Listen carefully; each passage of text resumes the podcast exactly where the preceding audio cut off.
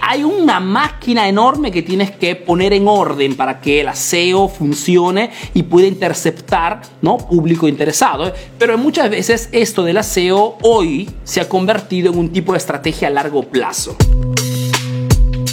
Otra forma que tienes para poder interceptar público interesado a comprar en ese momento es lo que seguramente muchos de ustedes ya habrán escuchado, es el tema de la SEO. La SEO es un acrónimo inglés significa Search Engine Optimization, ¿no? que significa la optimización de tu sitio web en Google, trabajando con los famosos artículos, con el blog. Es otra forma también que puedes utilizar para interceptar personas que están buscando el producto o el servicio que vendes.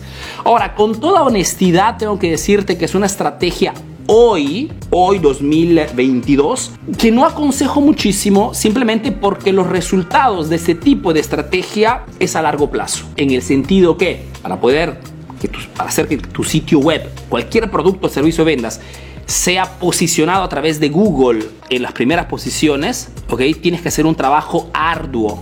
Tienes que hacer un trabajo realmente muy fino. Muchas veces tienes que apoyarte una agencia especializada para qué cosa?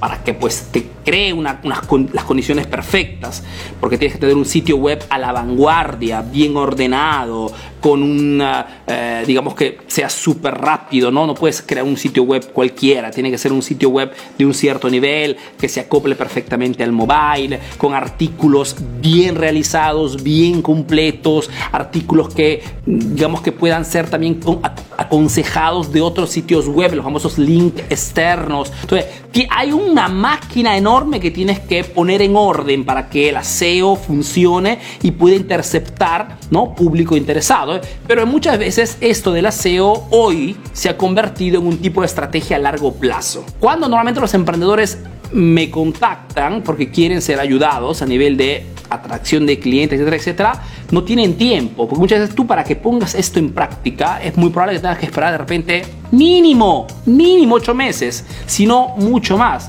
Y muchas veces el emprendedor no tiene el tiempo ¿no? de invertir recursos, dinero, etcétera, etcétera, y esperar que probablemente nuestro sitio web sea. Entonces, por eso que a diferencia del SEO, lo que hoy se hace muchas veces para interceptar público es, por ejemplo, Facebook Ads.